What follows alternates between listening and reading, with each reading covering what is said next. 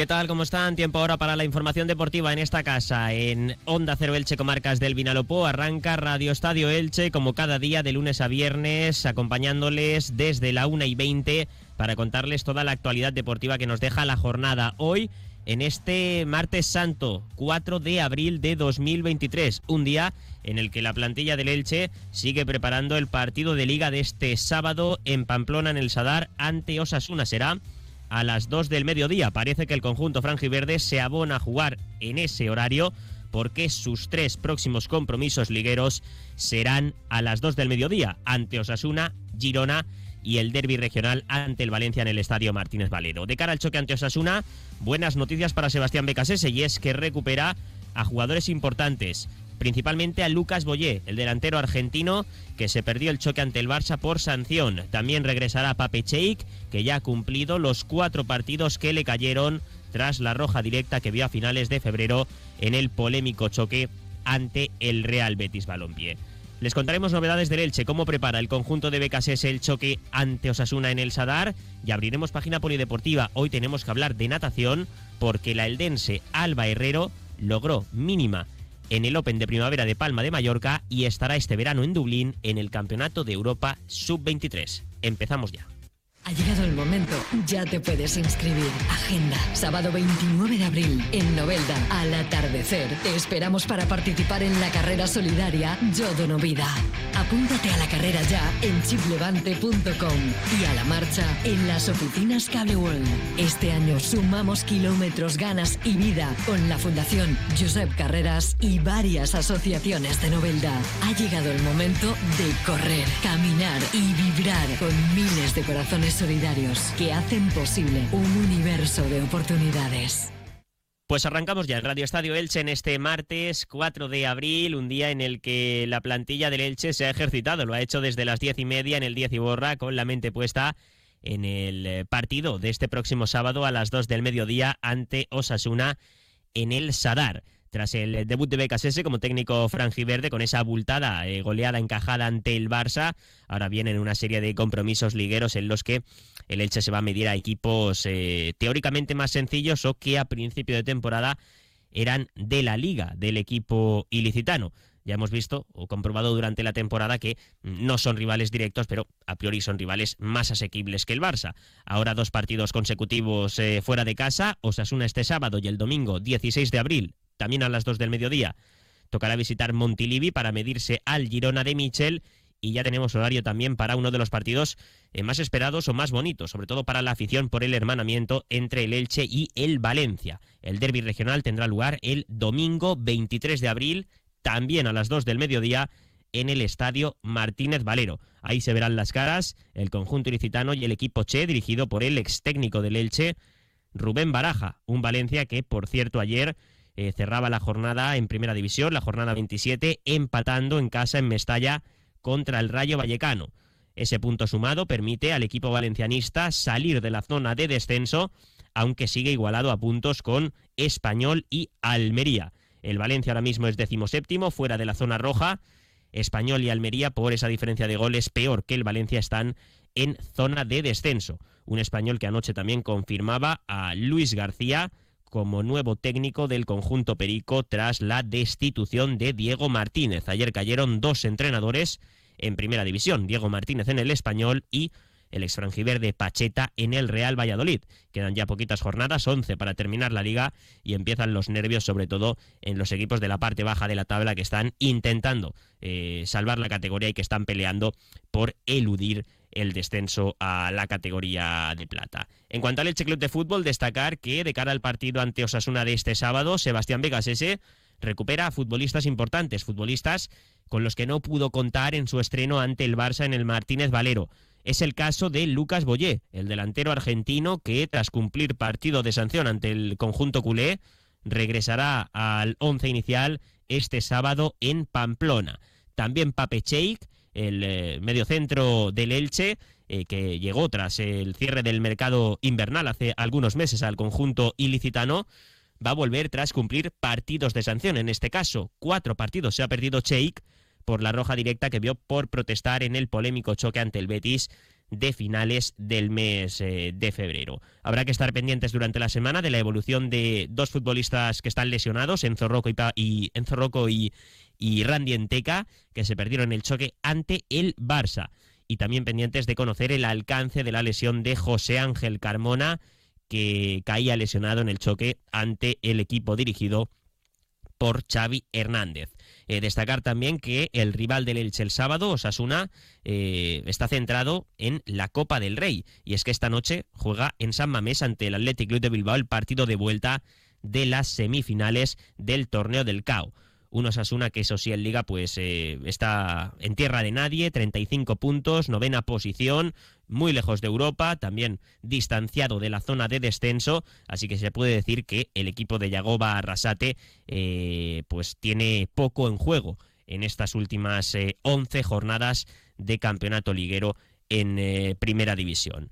Para el Elche estos partidos ahora ante Osasuna, Girona y Valencia eh, pueden servir un punto de inflexión, no se pueden sacar conclusiones de la era BKS tras el primer partido contra el Barça por la entidad del rival, porque el Elche se medía al líder, pero ahora sí que vienen partidos más ante equipos de nivel similar. Mm, al menos a principio de temporada eso creíamos, ¿no? Al Elche, por tanto, eh, sí que se podrá ver ya si el sello BKS se empieza a notar o si ha cambiado algo respecto a Pablo Machín, el anterior técnico del conjunto franjiverde.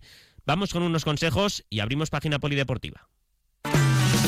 Entra en la nueva era de las energías renovables y del autoconsumo con la mayor garantía. En Electrofret ofrecemos un servicio integral llave en mano para la instalación de tus paneles solares, el estudio de viabilidad, asesoramiento, legalización y tramitación de las subvenciones vigentes.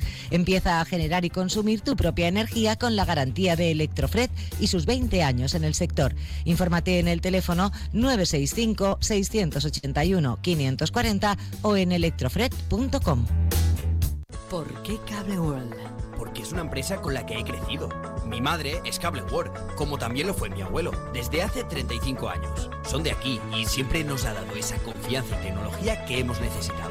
Gracias por todos estos años de fidelidad. Cable World, mucho más que una conexión. Y como les decíamos en titulares, hoy en Radio Estadio Elche, aquí en Onda Cero, tenemos que hablar de natación. Y es que este pasado fin de semana se celebró en eh, Palma de Mallorca el Open de primavera, en el que muchos nadadores peleaban por obtener mínimas y estar en campeonatos, eh, bien del mundo, bien europeos, que van a tener lugar en los próximos meses. Hoy hablamos con el director deportivo del Club Natación Tenis Elche, Fran Amat, porque la entidad ilicitana fue a ese Open de primavera de Palma de Mallorca con hasta nueve nadadores. Fran, ¿qué tal? Bienvenido, muy buenas tardes. Hola, buenas tardes, Felipe. Bueno, para estar contentos ¿no? con el trabajo de, los chicos, porque vamos a ir eh, contando cómo les fue a cada uno de ellos, pero eh, principalmente destacar eh, la clasificación para el Europeo Sub-23 de Alba, de Alba Herrero. Sí, bueno, fue lo más extraordinario, ¿no? Lo más impactante que hubo, que fue sí, el 200 metros libre de Alba, que fue tercera, fue medalla de bronce, pero en verdad tuvo el título de subcampeona de España absoluta, porque la primera fue una extranjera y con una marca de 2.0010, pues bueno, batió un récord autonómico absoluto que llevaba ya un montón de años, con una hora vasca Arancha Ramos, creo que era el 2006, y aparte pues logró la, marca de referencia que marcaba la, Federación Española para poder asistir al Europeo Sub-23 del mes de, agosto. Será en Dublín ese, ese europeo al que va a acudir Alba. Correcto, sí, en Dublín. Alba Herrero, eh, hay que decir, Frank, que es una deportista de Elda, con mucha proyección y que no es nueva en este tipo de campeonatos. No, no, la verdad que Alba ya lleva cinco años en el club y en el 2019 ya fue su primer europeo junior y hizo un cuarto puesto y luego el Mundial Junior también quedamos quintos y bueno, desde entonces pues ha estado en diferentes internacionales pero este campeonato pues digamos que va a ser el de mayor relevancia, pues un europeo sub-23 que es, bueno, aglutina la mayor parte de la nación absoluta mm. y es un campeonato de más nivel que los que había participado hasta ahora. Mm. Como decimos, es eh, lo más impactante que nos deja para el Club Natación Tenis Elche ese Open de primavera en Palma, pero también hay que destacar eh, grandes resultados de otros deportistas del club, por ejemplo, eh, de Pedro Sánchez, que logró hasta cinco medallas en ese campeonato. Sí, Pedro tuvo también un campeonato excepcional. Pedro aún es absoluto joven, eh, cambió de categoría junior absoluto hace dos años, entonces en ese sentido se, premian también a nivel de medallas eh, por otro lado, y él consiguió su campeonato de España absoluto en 200 de espalda, pero en esa misma prueba también fue campeón de España absoluto joven. Y en esta prueba pues se quedó a, una décima, a escasas centésimas de también de marcar de referencia para el mismo europeo, como has comentado de Alba. Y bueno, irá a intentarlo de nuevo ahora en un mes y medio a, a Ciudad de Barcelona, que es una competición que también la española eh, eh, permite no hacer marcas mínimas. Y bueno, eh, será difícil, pero bueno, ir a intentarlo porque se tan cerca que, es, que, tenemos la obligación de intentarlo. Y luego además Pedro tuvo un campeonato muy muy bueno porque ganó en total cinco medallas, como hemos comentado, el oro absoluto joven y el oro absoluto de espalda, pero también ganó en absoluto joven el 50 y 100 espalda y también ganó en medalla en los centros mariposa, o sea que en todas las pruebas que, disputó subió al podio. Para vosotros, Fran, como club, como Club Natación Tenis Elche, ir a ese campeonato con nueve nadadores es un orgullo, ¿no? Seguramente uno de los clubes eh, que más deportistas aportó a la prueba. Sí, la verdad que sí, la verdad que era un campeonato de, mucho nivel, todo ese campeonato de España de invierno, al ser Open trae gente de fuera, trae gente extranjera que también busca hacer mínimas internacionales en, en nuestro país y bueno, la gente pues siempre no llegado bien preparada con el campeonato nacional, pero si cabe en este un poquito más. Y el nivel de la competición fue muy alto y nosotros orgullosos de, contar con nueve deportistas del club que estuvieron allí pues cada uno a su nivel buscando mejorar y en ese sentido pues hemos destacado eh, nadadores que han logrado medallas pero tuvimos otros ganadores que, que lograron finales absolutas, finales B, finales junior y, gran número de marcas personales que al final es lo que lo que uno busca llegar a la competición de referencia y mejorar en sus pruebas cada uno con el con el nivel que tiene de partida. Esto no para Fran. Cuáles son los próximos retos para, para el club natación tenis elche las distintas pruebas pues mira, ahora tenemos la competición autonómica, la semana que viene tenemos la Copa Autonómica, que es la competición más importante a nivel autonómico por equipos, que el año pasado fuimos campeones, y ahora, bueno, pues intentaremos mantener la forma. Es un poco complicado porque podemos entrenar pocos días, ahora con los días festivos que cierran las instalaciones, pero bueno, mm, entrenaremos claro, la semana claro, eh, para mantener la forma y, luchar por, por, el título la semana que viene, que será complicado, pero bueno, ahí estaremos con, con, el equipo absoluto intentando hacer un buen papel. Pues os seguiremos de cerca, Fran, Fran Amate, director deportivo del Club Natación Tenis Elche. Un placer, como siempre, un abrazo. Gracias a vosotros, un abrazo.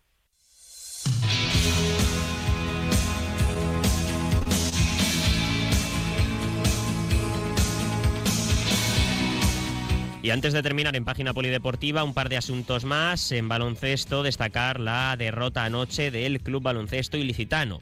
84 a 66 cayó el eh, conjunto ilicitano en la pista del filial de UCAM Murcia. En el encuentro que cerraba la jornada en la Liga EVA este próximo fin de semana, nueva oportunidad para el Club Baloncesto Ilicitano. Y también resaltar que la pista polideportiva de Los Palmerales ya lleva el nombre de la deportista ilicitana Desiree Segarra. Ayer el edil de deportes del Ayuntamiento de Elche, Vicente Alberola, y el de políticas inclusivas, Mariano Valera, descubrieron la placa que rinde homenaje a la deportista de eh, Boquia. Eh, recuerden, la Boquia, un juego diseñado para personas con diversidad funcional y considerado un deporte paralímpico desde 1984. Eh, Alberola, el concejal de deportes, destacó que el nombre de Desiree Segarra eh, quedará ligado a la pista del eh, Polideportivo Los Palmerales, así que merecido reconocimiento a Desiree Segarra, que nos ha dado muchas alegrías en los últimos años con su deporte, con la boquia, tanto a nivel nacional, con competiciones en España, como también a nivel internacional.